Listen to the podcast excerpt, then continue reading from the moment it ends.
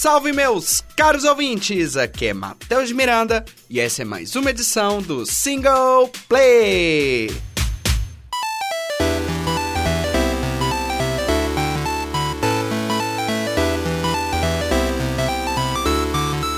algumas semanas eu apresentei para vocês Ori and the Blind Forest, e nele vimos que houve uma enorme influência de jogos como Castlevania. Sempre fui muito fã de Castlevania, desde o Mega Drive, mas hoje eu quero falar do primeiro game de uma série que fez com que Castlevania se inspirasse em seus jogos a partir do famoso Symphony of the Night. Hoje vamos falar do fabuloso remake do primeiro jogo de sua famosa série. Bem-vindos a Metroid Zero Mission.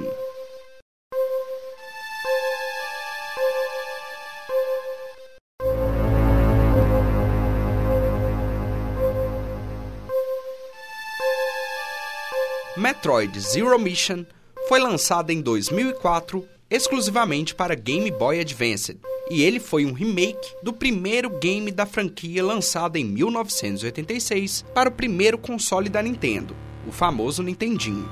Foi produzido pela Nintendo R&D1, o estúdio da Big N responsável pelos jogos mais importantes da empresa, como Super Mario e The Legend of Zelda.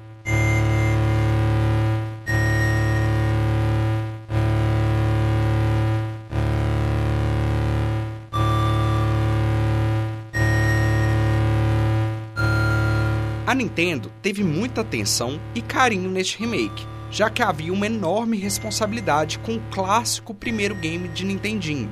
E a Nintendo não decepcionou e nos presenteou com um jogo incrível. Acrescentou cenários, inimigos novos e com esse remake há mais explicações sobre a história de Metroid. Por volta dos anos 2000, no calendário cósmico, houve um congresso interplanetário onde os representantes de cada planeta fundaram a Federação Galáctica, na esperança de manter a coexistência pacífica dos planetas do universo. Mas ela também possui poder político e militar autônoma. Digamos que seria uma espécie de ONU do universo de Metroid. Anos após a criação da Federação Galáctica, um grupo rebelde chamado Piratas Espaciais atacaram uma nave da Federação Galáctica de Pesquisa Espacial e roubaram amostras de uma espécie desconhecida do planeta SR-388, que estavam sendo estudadas. Essas espécies são conhecidas como metroids, que são organismos que flutuam, muito perigosos extremamente vorazes, que quando entram em contato com outro organismo vivo, ele se acopla e drena toda a sua energia vital. Os piratas espaciais descobriram que expondo os metroides à radiação beta, eles se multiplicavam e por conta disso, a hipótese de que os metroides extinguiram toda a vida do planeta SR-388 foi aceita. Os piratas espaciais buscavam produzir Metroids em uma quantidade suficiente para usá-los como um exército de armas biológicas e destruir toda a civilização galáctica.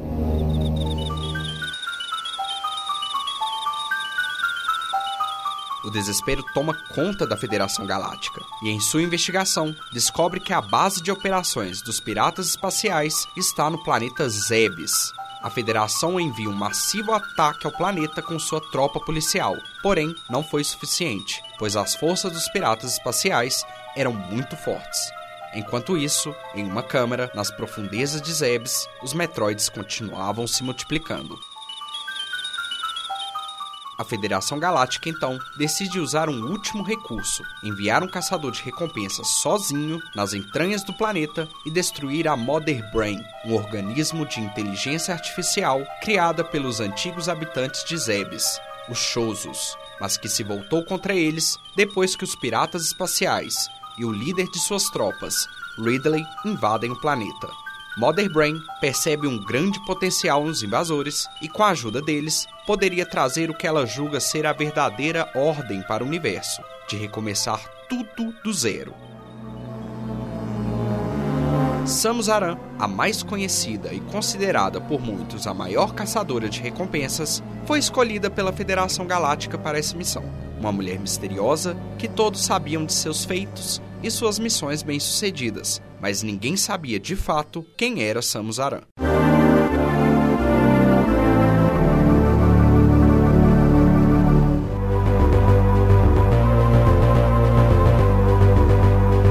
Ao pousar em Zebes, Samus percebe que aquele planeta é a sua terra natal, onde ela foi criada pelo extinto povo de Choso.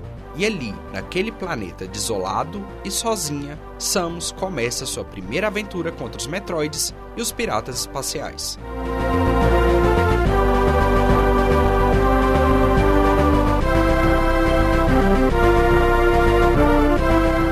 Para quem não conhece, Metroid é um game de plataforma e pode ser considerado como o primeiro game a ter um conceito de mundo aberto, que é muito popular nos games atuais. Diferente de Super Mario, Sonic ou Crash Bandicoot, por exemplo, que são jogos de plataforma lineares, em Metroid você tem total liberdade de exploração pelos cenários. Em Zebes, há seis áreas para se explorar e a maioria delas estão interligadas. Cada área possui uma temática. No cenário de Norfair, por exemplo, temos fogo e lava espalhados por toda a área. Já em Cratéria, na sua primeira parte, há muita água por todo o cenário, lembrando que geralmente as áreas possuem duas partes, sendo que a segunda só é acessada mais para frente no game.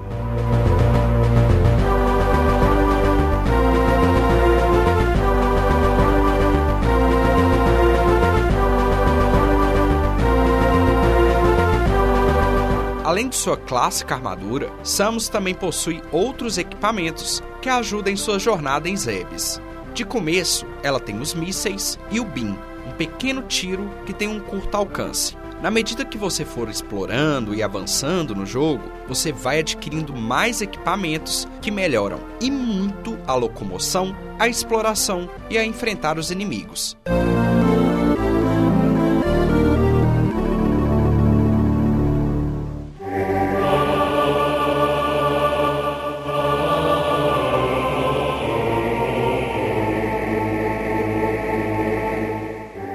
Encontrar uma estátua de Choso, você recebe um novo poder e normalmente todos os poderes já são características de Samus e estão presentes em todos os jogos da franquia. Eles se diferem muito pouco de um game para o outro.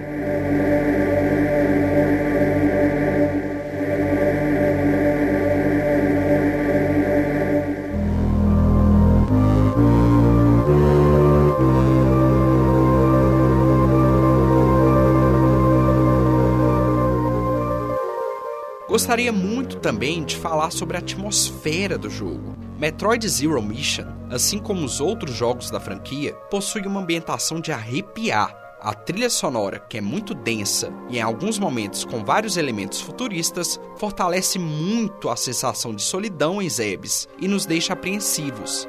A imersão que a trilha causa é de cair o queixo.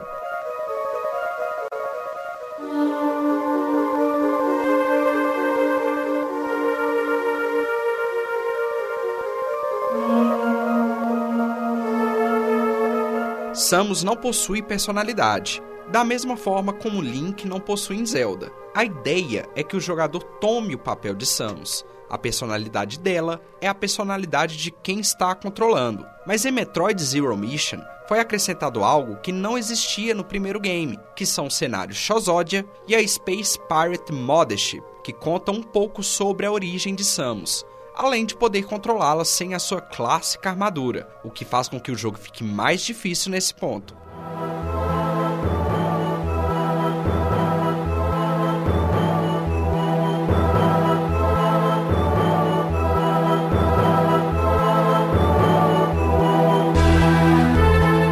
Falando em dificuldade, Metroid Zero Mission segue os padrões dos outros games da franquia. É um jogo relativamente difícil, eu, sinceramente, não tive tanta dificuldade nele como tive em outros, como o Fusion, também de Game Boy Advance, e o Samus Returns de Nintendo 3DS. Mas levemos em conta que eu já tô calejado em Metroid. Então, para quem nunca teve contato, provavelmente vai passar bastante aperto.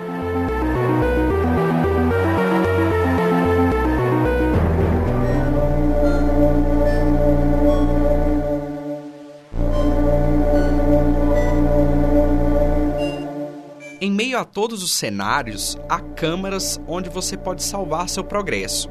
Quando você morre, você volta para o último save. Por isso, fique atentos para sempre salvarem quando encontrarem essas câmaras, pois dependendo, morrer pode significar uma grande perda de progresso.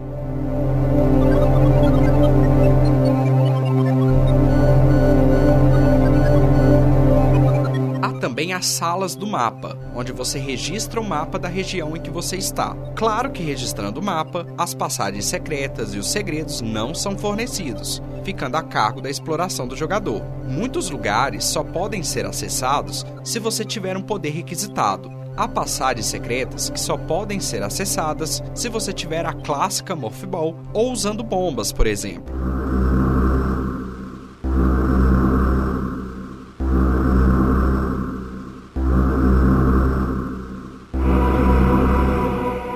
Vida de Samus é representada por pequenas barrinhas rosas na parte superior esquerda da tela. Sua vida pode ser aumentada encontrando as cápsulas de energia que estão espalhadas por todas Ebs. Geralmente estão escondidas.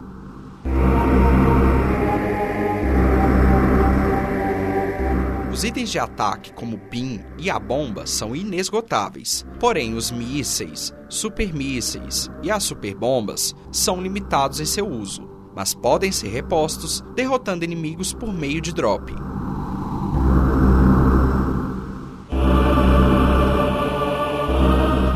Final, como já é de se esperar, Samus consegue terminar sua missão em Zebes, mas logo após ela é enviada para uma segunda missão, dessa vez no planeta natal dos Metroids, o SR-388, para exterminar de vez esses organismos. Essa missão acontece no segundo game da série, intitulado de Metroid 2 The Return of Samus, que foi lançado em 1991 para o Game Boy Clássico.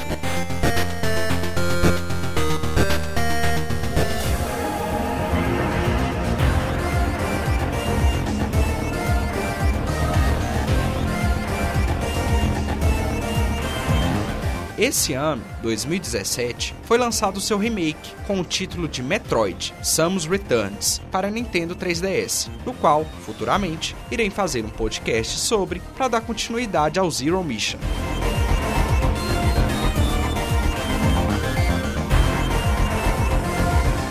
Bom, pessoal, por hoje é isso. Espero que tenham gostado. Como sempre, vou deixar o link da Wiki do game, em português dessa vez, um link da trilha sonora, porque merece muito ser escutada por vocês, e um terceiro link de um vídeo mostrando um pouco de como o game é. Para aqueles que nunca jogaram, recomendo muito que conheçam a série e de preferência a partir do Zero Mission. Obrigado a todos, espero todos vocês na próxima edição do Single Play!